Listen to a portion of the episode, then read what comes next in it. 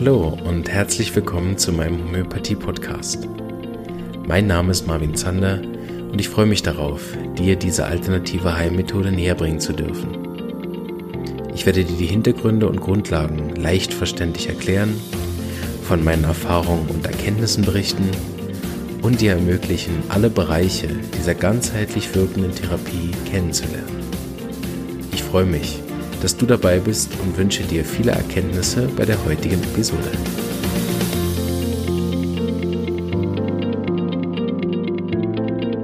Ja, wir sind immer noch mitten in der Einführungsphase und heute gehe ich nochmal ganz konkret darauf ein, was wir an den Dienstagfolgen so besprechen werden, in, zumindest mal in der Anfangszeit, dass du so ein bisschen neugierig darauf wirst.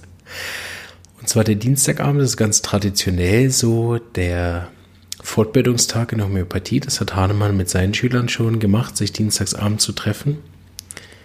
Äh, glaube ich jedenfalls. Irgendein großer Homöopath war es. Ich glaube Hahnemann, sonst korrigiert mich, wer es weiß. Äh, das haben wir bei uns an der Schule auch fortgesetzt und äh, auch in der Praxis hatten wir das lange Zeit als Dienstagsabendstreff.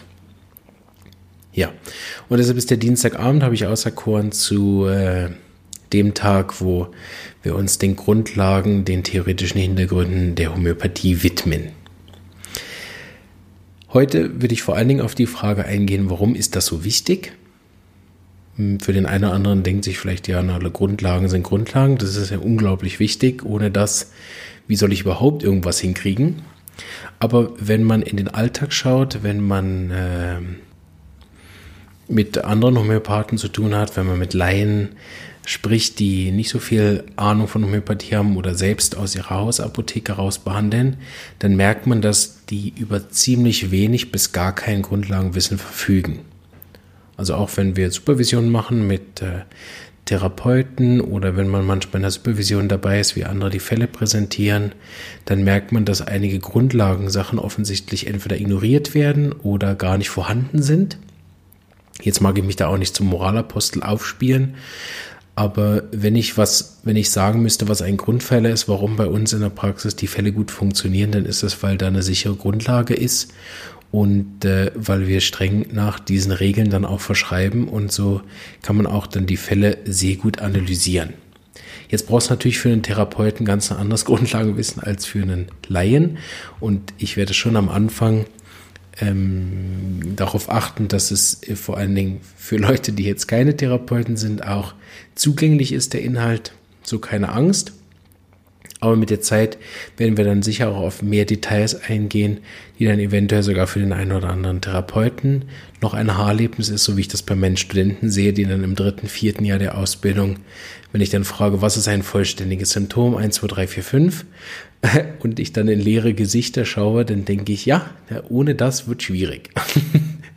und vielleicht der eine oder andere jetzt am äh, Hörapparat hat auch gesagt, hm, hm, äh, vollständiges Symptom, wieso fünf? So, ähm, für die ist der Podcast genau richtig. So, äh, dann äh, sich die Folge rauspicken, wenn sie dann draußen ist, das vollständige Symptom und nochmal nachhören. Es gibt inzwischen so, so viele verschiedene Arten von Homöopathie zu machen. Auch meine Homöopathin, ähm, mit der ich ja aufgewachsen bin, wo ich in einer anderen Episode darüber erzählt habe, die Anneliese, auch sie macht äh, eine Art von Homöopathie, die sich ein bisschen mehr von der Klassik entfernt hat, aber auch sie hat anfänglich klassische Homöopathie gemacht und das merkt man, wenn ich mit ihr zusammen Fälle bespreche, wenn sie mir erzählt aus der Praxis oder wie sie als Nein verschreibt, dass sie immer noch die Grundlagen gleich beherzigt, auch wenn sich dann bestimmte Sachen mit der Zeit ändern. In diesem Sinne ähm, bin ich persönlich auch ein Verfechter davon, erst die Grundlagen zu studieren und dann erst Mittel zu verschreiben, ob das ans eigene Kind, den eigenen Mann, sich selber oder an Patienten ist. Und ich glaube, dass viele Leute aus der, der Komplexität heraus äh, davor zurückschrecken, weil sie dann mit der Zeit merken, das ist ganz schön schwer. Ähm, oder manche vielleicht auch aus Bequemlichkeit sagen, ah, na, schadet nichts, nützt nichts, gehen wir mal ein bisschen Anika und wenn es hilft, ist schön, wenn es nicht hilft, ja gut, dann mache ich halt was anderes. Ähm, und wenn wir äh, gemeinsam Supervision machen, also bei meinen Fällen auch in der Vergangenheit, sieht man, wenn ich da die Grundlagen nicht richtig anwende, dann kommen so Fälle auch über lange Zeit kommt dann mehr Murks raus, als dass es richtig gut läuft. So weiß ich auch in meiner eigenen Geschichte, wie wichtig das war, auch dann in der Praxiszeit, also wenn man aus dem theoretischen Wissen in die Praxis übergeht, dann auch zu erst zu spüren, was heißt es überhaupt, so eine, äh, so eine Grundlage anzuwenden. Ja, also auf den Punkt gebracht, Grundlagen sind deswegen wichtig, weil ohne das Fundament kann ich kein Haus bauen. Und ich glaube, dass viele Leute, die negative Erfahrungen machen mit der Homöopathie, sei es aus der Verschreibung heraus, also dass ich eine Arznei verschreibe und die nicht wirkt, oder dass ich selber eine nehme und die nicht wirkt, oder dass ich sie meinem Kind verabreiche und die nicht wirkt, hat in äh, meiner Meinung nach 100% der Fällen nichts mit der Homöopathie zu tun. Ich denke, die wirkt in allen Fällen hervorragend. Es liegt immer daran, dass der Verschreibende sich entweder nicht an die Gesetzmäßigkeiten gehalten hat oder äh, aufgrund von zum Beispiel einer schlechten Anamnese oder äh, anderer Unklarheiten eine falsche Arznei verschrieben hat und deshalb gar nichts passiert ist. Das ist ja so ein bisschen das, ich denke, ihr teilt das mit mir, meine Erfahrung. Wenn jetzt die anderen Therapeuten da sind, wenn, wenn ich eine Arznei verschreibe, dann passiert entweder Heilung oder nichts. Und wenn nichts passiert, ich die zweite Arznei gebe, die dritte Arznei und immer noch nichts passiert ist, dann wissen, weiß ich, das liegt nicht daran, dass die Homöopathie nicht wirkt, sondern es liegt daran, dass ich nicht das richtige Mittel finde, weil wenn ich dann Fälle lang genug betreuen darf, also der Patient die Geduld hat, auch nach dem dritten Fehlschlag immer noch zu kommen, was natürlich nicht sehr häufig ist, aber wenn man dann beim vierten Anlauf endlich versteht, wo der Punkt ist, das Mittel gibt und es hervorragend funktioniert, dann äh, solche Erfahrungen macht man ein paar Mal und dann weiß man, es liegt nicht an der Homöopathie, sondern immer am Therapeuten. Das soll weder eine Schuldzuweisung sein, noch eine Überlast an Verantwortung auf die Rücken schnallen, sondern dass es vielmehr gemeint, dass man nicht leichtfertig die Schuld der Homöopathie gibt und sagt, oh, dann muss ich den vielleicht nur woanders hinschicken oder wenn es nicht wirkt, dann brauchst du eben einen richtigen Arzt oder irgend sowas. Weil ich finde es immer schade, dass denn der ganze Last vom äh, Versagen eines, eines Arzneimittels der Homöopathie angelastet wird. Dabei ist dieses Zusammenspiel aus Patient und Therapeut viel, viel entscheidender. Und darauf äh, gehe ich so ein bisschen ein jetzt in den folgenden Folgen, dass das ein bisschen klarer wird, weil wenn wir in den Grundlagen besser sind, dann haben wir da viele Vorteile auch als Patient, dass ich verstehe, was, was passiert überhaupt, was muss der Therapeut denn überhaupt von mir wissen, dass er eine Chance hat, richtig zu verschreiben und auf der Therapeutenebene ist es sowieso unumgänglich, sich mit den Grundlagen korrekt auseinanderzusetzen. Was für einen Vorteil bieten die Grundlagen für jetzt einen Patienten? Also wenn jetzt zum Beispiel jemand zuhört, der sagt, ich will überhaupt gar kein Mittel verschreiben, warum soll ich mir das anhören? Ähm, der Vorteil bietet, dass du verstehst, was dein Homöopath von dir wissen will.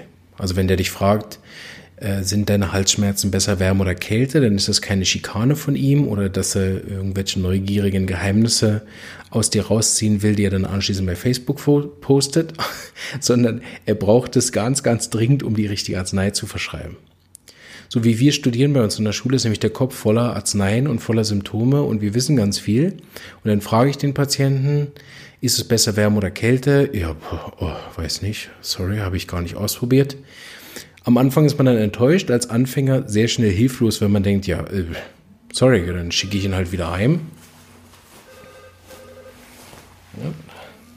Das Notfalltelefon der Praxis live zugeschaltet. Mache ich gerade mal Pause. Also, wir waren bei der Hilflosigkeit des Anfängers, das habe ich am Anfang oft erlebt. Dann frage ich, sind Sie besser Wärme oder Kälte? Und er weiß nichts. Denn was soll ich dann genau machen? Weil mein Kopf kann jetzt die zwei Mittel, drei Mittel unterscheiden in Wärme und Kälte. Der Patient hat es aber gar nicht ausprobiert. So ist es wichtig, wenn du als Patient zum Therapeuten gehst, dass du so minimale Sachen ausprobierst. Da gehören zum Beispiel eben Wärme, Kälte dazu, die Lage. Ist es besser sitzen, liegen, stehen, bewegen? Bin ich besser mit Gesellschaft alleine? Will ich Ruhe? Will ich Ablenkung? Will ich geistige Beschäftigung oder körperliche Beschäftigung? Ist es mir draußen oder drinnen besser? Wie ist es, wenn ich in der Sonne bin? Ähm, Habe ich probiert, kalt oder warme Getränke zu trinken? Wie ist es, wenn ich was esse? Äh, wie ist es, wenn ich die Stelle massiere? Wenn ich sie stillhalte, hochlege und so weiter? Da wächst man natürlich auch mit der Zeit rein. Da sitze ich manchmal selber als Patient und denke, ja gut, jetzt nach sieben Jahren Homöopathie, was soll ich mich da noch groß vorbereiten? Und dann fragt mich mein Homöopath irgendwas. Und ich sitze dann da und denke, ja toll, äh, keine Ahnung. Ja, die beliebteste Frage ist immer, wie tut es denn weh? Sticht es, brennt es, bohrt es, nagt es, kratzt es, müssen sie jucken, strahlt es aus? Ja, allein beim Schmerzart, da legt man sich dann auch als Betroffener auf die Karten, wenn man sagt, ja, sorry, es tut halt einfach weh. Ist keine besonders gute Antwort. Äh, die mit der Erfahrung habe ich gemerkt inzwischen, man hat dann wirklich auch Ausweichmöglichkeiten und man kennt die Arzneien auch besser, dass man, wenn der Patient ein, zwei Sachen nicht weiß, auch wirklich noch sehr gut verschreiben kann. Schwierig wird es dann, wenn der Patient kommt und sagt, eigentlich habe ich gar keine Probleme, ich habe einfach eine vergrößerte Prostata. Ich habe keine Ängste, ich habe keinen Ärger, ich habe keine Probleme, ich habe eine tolle Ehe, ich habe zwei gesunde Kinder, ich habe auch sonst nie Probleme, hatte auch nie welche und habe auch nicht vor, welche zu bekommen. Das sind sogenannte asymptomatische Fälle. Das muss nicht immer sein, dass der Patient ein blockierter Typ ist und nicht zugibt. Es kann auch gut sein, dass er tatsächlich nichts hat. Ähm, meistens ist es aber so, dass er sich nicht bewusst ist seiner Beschwerden, weil wir nicht gewöhnt sind, so zu denken wie ein Homöopath und dadurch dann das Gefühl haben, wir gehen da zu einem Arzt, sagen ihm, das habe ich als Beschwerde oder noch schlimmer, das ist meine Diagnose. Jetzt machen Sie mich mal gesund. Das wird bei einem Homöopathen, zumindest der Art, wie wir arbeiten, nicht gut funktionieren. So, einer der Vorteile ist, dass ich mich besser vorbereiten kann auf meinen Termin. Und das mache ich natürlich nicht äh, für den Homöopathen, sondern das mache ich, damit mein äh, Geldbeutel geschont wird, weil ich muss weniger lang da sitzen und der Homöopath muss nicht stundenlang irgendwas fragen, was ich dann nicht weiß. Also es schont meinen Geldbeutel. Zweitens, wenn die Antworten gut, präzise und stimmig sind, dann findet der Homöopath hoffentlich auch schnell das richtige Arzneimittel. Und dadurch ist der eigene Heilprozess beschleunigt oder überhaupt erst möglich. Das zweite ist, wenn ich die Grundlagen noch ein bisschen besser verstehe, wenn ich verstehe, was heißt denn die eigene Lebenskraft stimulieren, was heißt denn die eigene Selbstheilungskraft anregen, was bedeutet denn das? Und ich verstehe, dass so eine Heilung bei einer chronischen Krankheit zum Beispiel ein Prozess ist, der sich teilweise auch über mehrere Jahre erstrecken kann, was ja nicht heißt, dass man die ganze Zeit Symptome aushalten muss, sondern dass zur vollständigen Heilung es manchmal viele Etappen braucht, wie so eine Zwiebel, man Schicht um Schicht abträgt. Dann versteht man auch, wenn der Homöopath einen sagt, in ihr Fall dauert fünf Jahre. Und ich habe das schon gemerkt, dass viele Leute das dann abnicken, so, und wenn dann aber nach zwei Wochen keine starke Verbesserung ist, sind die weg. Das ist auch ihr gutes Recht. Die, da darf jeder ja für, sich auch seine Heiltherapie, die ihm am besten passt, aussuchen. Aber mit, wenn man die Grundlagen besser versteht und äh, einen Homöopathen der einen auch noch aufklärt darüber, dann ist es wirklich gut, ähm, sich auch ein bisschen selber damit zu beschäftigen, mit seinem Fall und der Homöopathie und zu verstehen, dass für bestimmte chronische Krankheiten, die auf eine echte Art zu heilen, es bestimmte Art von Zeit braucht und dadurch gewinne ich, wenn ich als Patient die Grundlagen kenne, Geduld und Ausdauer. Der wichtigste Aspekt ist aber der, dass ich finde, dass man als Patient enorm profitiert davon, wenn man mitmacht. Wir, wir sind es gewöhnt, glaube ich, vom Arzt einfach hinzugehen und zu sagen, hier, mach mich gesund.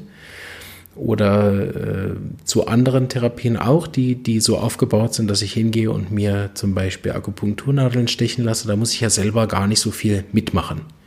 Ich habe überhaupt nichts gegen diese Therapien. Homöopathie ist aber eine absolute Mitmachtherapie. Das geht gar nicht, ohne dass der Patient mitmacht, weil Hilfe zur Selbstheilung, was Homöopathie im Kern ja ist, heißt tatsächlich auch das.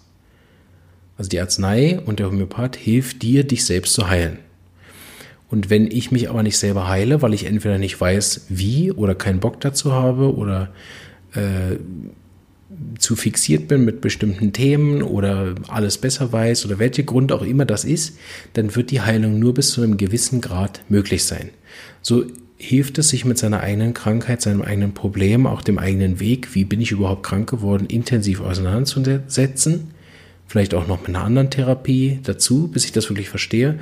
Und dann nochmal zum Homöopathen zu gehen und sagen, ich habe jetzt gerafft. Also es ist bei mir, kommt das alles von der ähm, Schulzeit, wo ich mich selber so stark unter Druck gesetzt habe, dass ich immer wieder Nervenzusammenbrüche hatte und als Folge dessen habe ich mir gesagt, so schwach will ich nicht mehr sein und jetzt bin ich stark. Und da war ich der Starke, der Coole und jetzt habe ich einen Burnout. Ich habe jetzt endlich verstanden, dass ich nie, dass ich abgelehnt habe, schwach zu sein. Und äh, jetzt habe ich die Krankheit bekommen, um das mal zu spüren, wie das ist, wenn man schwach ist, zum Beispiel.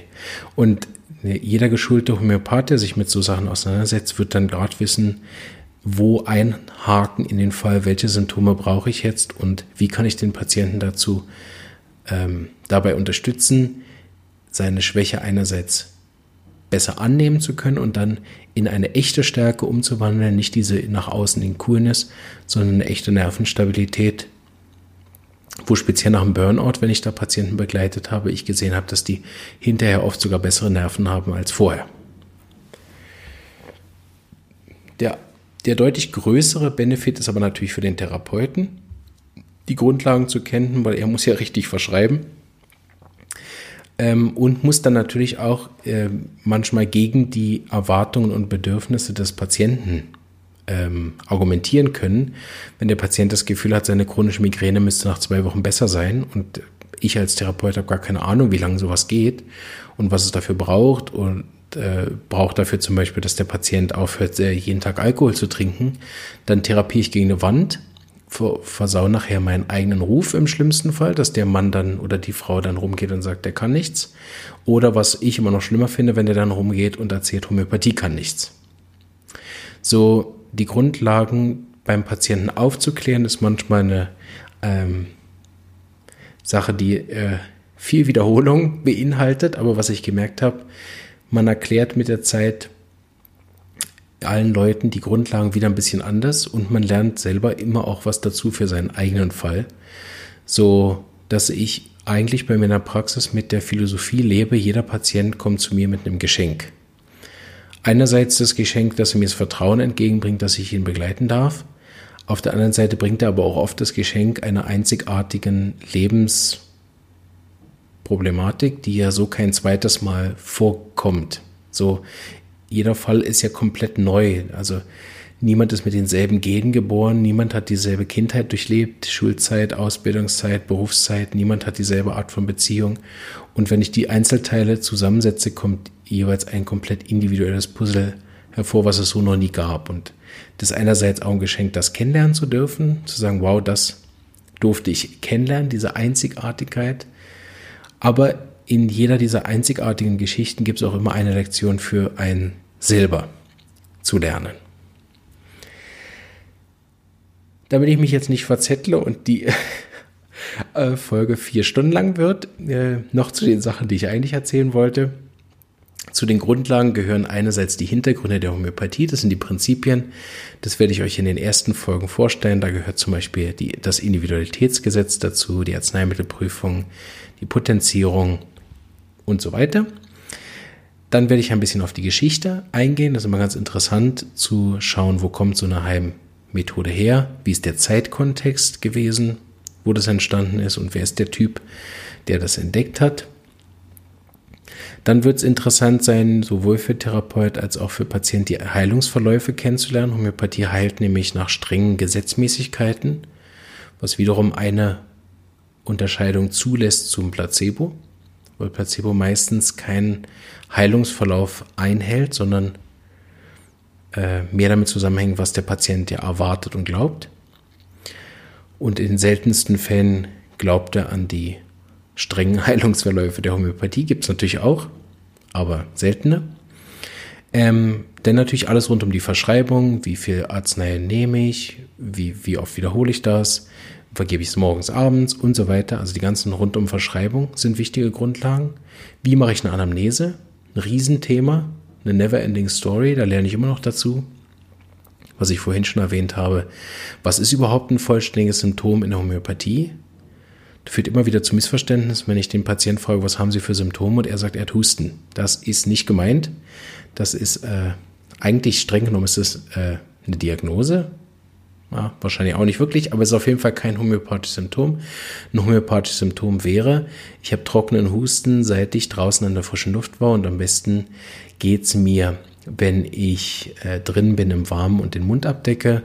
Zusätzlich habe ich so ein Kitzeln hinterm Kehlkopf und am schlimmsten ist, wenn ich kalte Luft einatme. Das wäre ein vollständiges Symptom. Jeder Homöopath bricht sofort in Tränen aus, weil sowas Schönes hat er noch nie gehört, seinen Lebtag. Äh, verabreicht dann Rumex und äh, der Patient geht jubelnd von dann, weil auch sein Fall schnell und einfach gelöst worden ist und er schon am Abend keinen Husten mehr hat. Ja. Dann die Familienanamnese ist unglaublich wichtig, vor allen Dingen, wenn man äh, genetisch arbeitet, also miasmatisch arbeitet. Da komme ich in den Folgen, die ein bisschen später im Jahr kommen, noch drauf, was die Miasmen sind. Ganz ein wichtiges Thema. Ähm, die Familienanamnese heißt, welche Schwachpunkte und Krankheiten hatten die Familienmitglieder, die Blutsverwandten, woran sind die gestorben oder woran leiden die immer noch? Also meine Mama hm, hatte beispielsweise immer wieder Atemwegsbeschwerden äh, und Probleme an den Gelenken oder mit der Verdauung oder was auch immer. Und gestorben ist sie am Schluss an, was weiß ich, Herzversagen. So.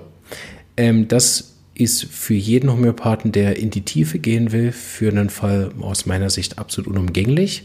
Und dazu brauche ich wieder den Patienten, der A, die Bereitschaft hat, das zu sammeln, B, das aufschreibt, C, mir liefert und D, für die Vollständigkeit birgt. Das zweite ist die Patientenanamnese. Also was hatte ich schon für Krankheiten, Schwachpunkte, Operationen, Unfälle, Schicksalsschläge und der ganze Kram. Ganz wichtige, also fast noch wichtiger, vor allen Dingen für den Start. Ähm, ist immer wichtig, dass man eine ungefähre Chronologie hat der äh, Krankheiten und da ist auch wichtig, dass man eben nichts weglässt. Gibt so ein paar Krankheiten, die sehr schambehaftet sind, wo ich dann nicht erzähle, dass ich eine Geschlechtskrankheit hatte, wo ich dann nicht erzähle, dass ich beschnitten worden bin und solche Sachen, das lassen die Patienten gern weg, weil sie denken, ist ja nicht wichtig. Und manchmal ist so ein Fall steht und fällt tatsächlich mit so einer einzigen Sache, weil speziell Geschlechtskrankheiten einen riesen Einfluss haben, meist auf den Verlauf von Krankheiten, was uns gar nicht so bewusst ist, weil die sind heute leicht zu therapieren und dann schnell weg, was äh, genau das Problem darstellt. Jetzt kommen wir so ein bisschen im Bereich, den vor allem dann die Therapeuten betrifft von den Grundlagen her oder die Laien, die daheim dann Verletzungsmittel, Erkältungsmittel, Komplexmittel verschreiben. Ich sollte ein Nachschlagewerk haben, in dem ich mich wirklich auskenne. Also einerseits ein Nachschlagewerk, wo Arzneien aufgelistet sind und die einzelnen Arzneien beschrieben. Im günstigsten Fall anschließend noch ein Nachschlagewerk spezifisch zu dem Thema, was ich verschreiben will, ein sogenanntes Repertorium. Entweder ein kleines Repertorium, wo ich zum Beispiel speziell auf Verletzungen was nachschlagen kann. Welches Mittel hat er noch Angst vor Berührung wie Arnika, falls es nicht wirkt? Ähm, und wenn wir schon beim Büchern sind, für Therapeuten unumgänglich ist, äh, ein Grundlagenbuch gelesen zu haben und darauf äh, ähm, rückgreifen zu können. Bedeutet, um eine korrekte Verschreibung zu machen als Therapeut, brauche ich alles Wissen rund um die Arzneien, ich brauche alles Wissen rund um die Krankheit des Patienten, was nicht die Diagnose meint, sondern seine verstimmte Lebenskraft. Und diese beiden Sachen muss ich dann erfolgreich zusammenbringen.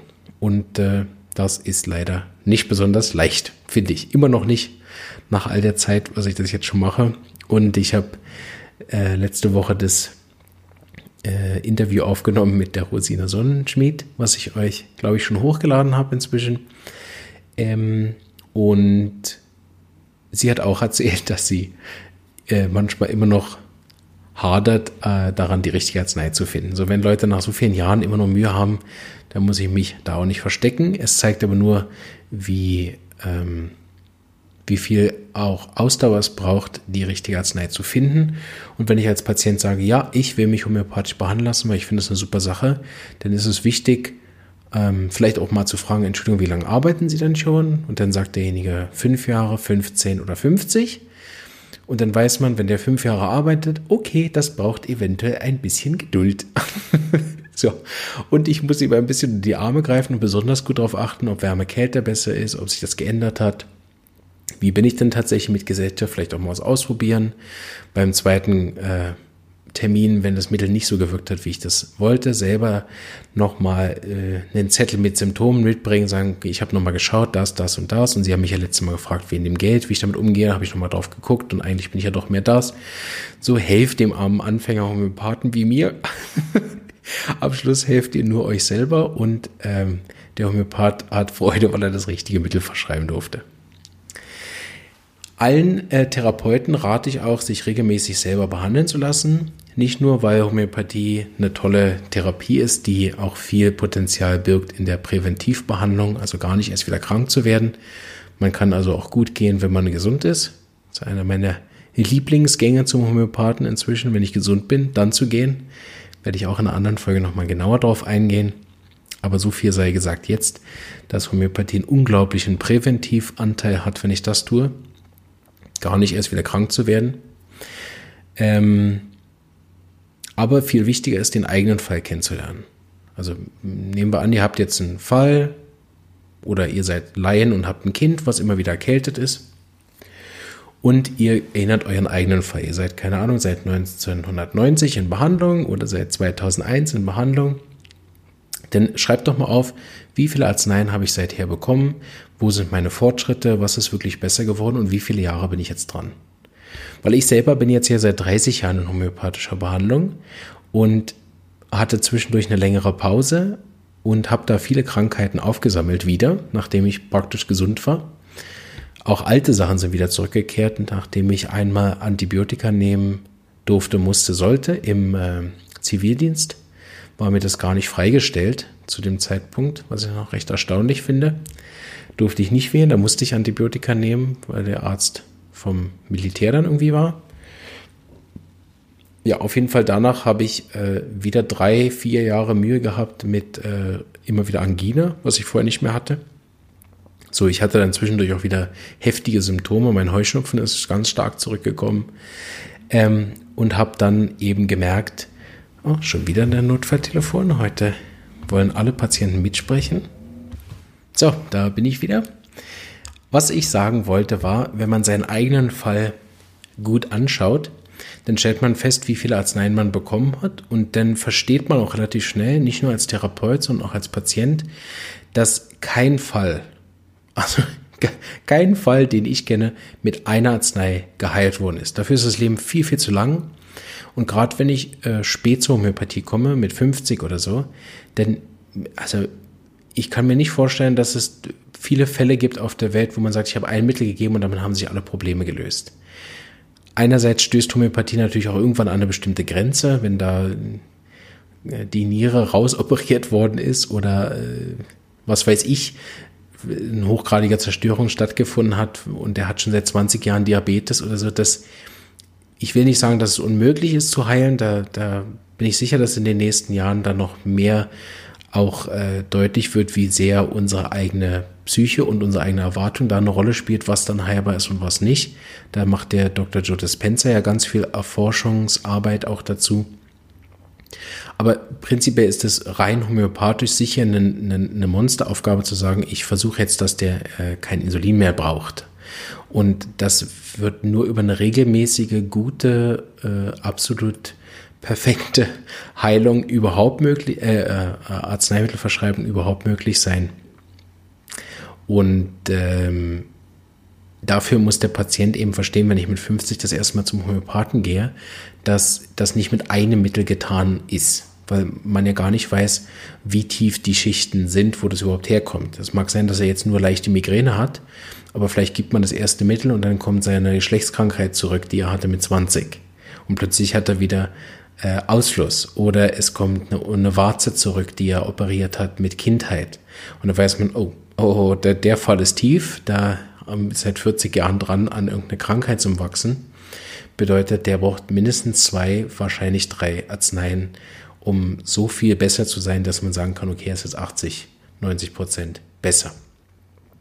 Und eben wenn man selber seinen eigenen Fall anguckt und feststellt, wie ich zum Beispiel, dass man schon über zehn Arzneien hatte, dann ist man auch viel weniger ungeduldig mit den Patienten in der Praxis, dass man das Gefühl hat, jetzt muss doch nach dem einen Mittel da was gehen, das muss schneller laufen und das hilft wiederum ähm, für die Homöopathie ähm, die Geduld zu bewahren, weil ich komme wieder zurück auf den Satz Hilfe zur Selbstheilung. Und Selbstheilung ist ein Prozess und ein Prozess braucht manchmal dass man gar nichts tut. Und dafür sind die Grundlagen unglaublich wichtig, dass ich verstehe, wann ist es dran, nichts zu tun. Und das dem Patienten auch zu erklären, dass er es versteht und nicht das Gefühl hat, ja toll, jetzt kriege ich gar kein Mittel, obwohl ich gekommen bin, beispielsweise. So, jetzt gucke ich mal auf meinen Zettel, ob ich an alles gedacht habe. Die Folge ist auf jeden Fall etwa fünfmal so lang geworden, wie ich das dachte. Hatte viel zu erzählen, schön. Der letzte Punkt, den spreche ich noch an Was in den Grundlagen auch enthalten ist, ist alles rund um den Teil, wo ich aktiv an der homöopathischen Behandlung teilnehmen kann. Das ist also alles rund um Beratung und meine eigene Selbstheilung zu verstärken.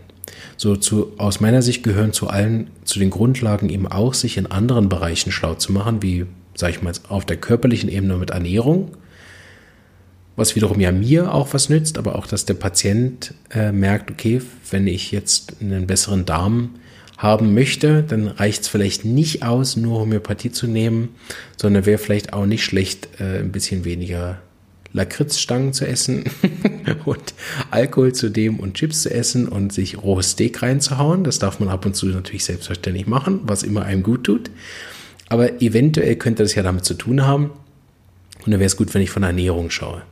Oder wenn ich äh, auf der Ebene von Emotionen stark blockiert bin und immer wieder in Angstzustände komme und nicht lerne, mit meinen Emotionen umzugehen, dann ist es wichtig, dass einerseits der Therapeut da eine Idee hat, entweder wohin kann ich den schicken oder mit meinen eigenen Emotionen hat das und das funktioniert oder lesen Sie doch mal das Buch. Oder das ist auf geistiger Ebene oder vielleicht sogar auf spiritueller Ebene, wenn der Patient das Gefühl hat, was ist mehr Sinn meines Lebens, ähm, dann ist es eben sowohl Grundlage, sich damit selber auseinanderzusetzen, damit ich was zu sagen habe zu dem Thema oder mich mindestens so weit auseinandergesetzt zu haben, dass ich verstehe, wo muss ich den Patient hinschicken, wenn ich ihm selber nicht helfen kann. Und aus Patientensicht hilft das, wenn ich verstanden habe, wo ist mein Problem. Ähm, wenn ich beispielsweise merke, ich habe ein Problem mit meiner Ernährung und der Homöopath hat mir jetzt geraten, ich soll das und das machen, äh, merke aber, das kriege ich nicht hin, dass ich dann mir halt noch Hilfe suche auf dem Gebiet einen Ernährungsberater hinzuziehe oder schaue, wenn ich äh, Probleme habe mit dem Essen, weil ich äh, zu faul bin, selber zu kochen, dass ich dann nochmal schaue, wo könnte ich eine Therapie herbekommen, die mich dabei unterstützt, ähm, mit meiner Faulheit besser umzugehen.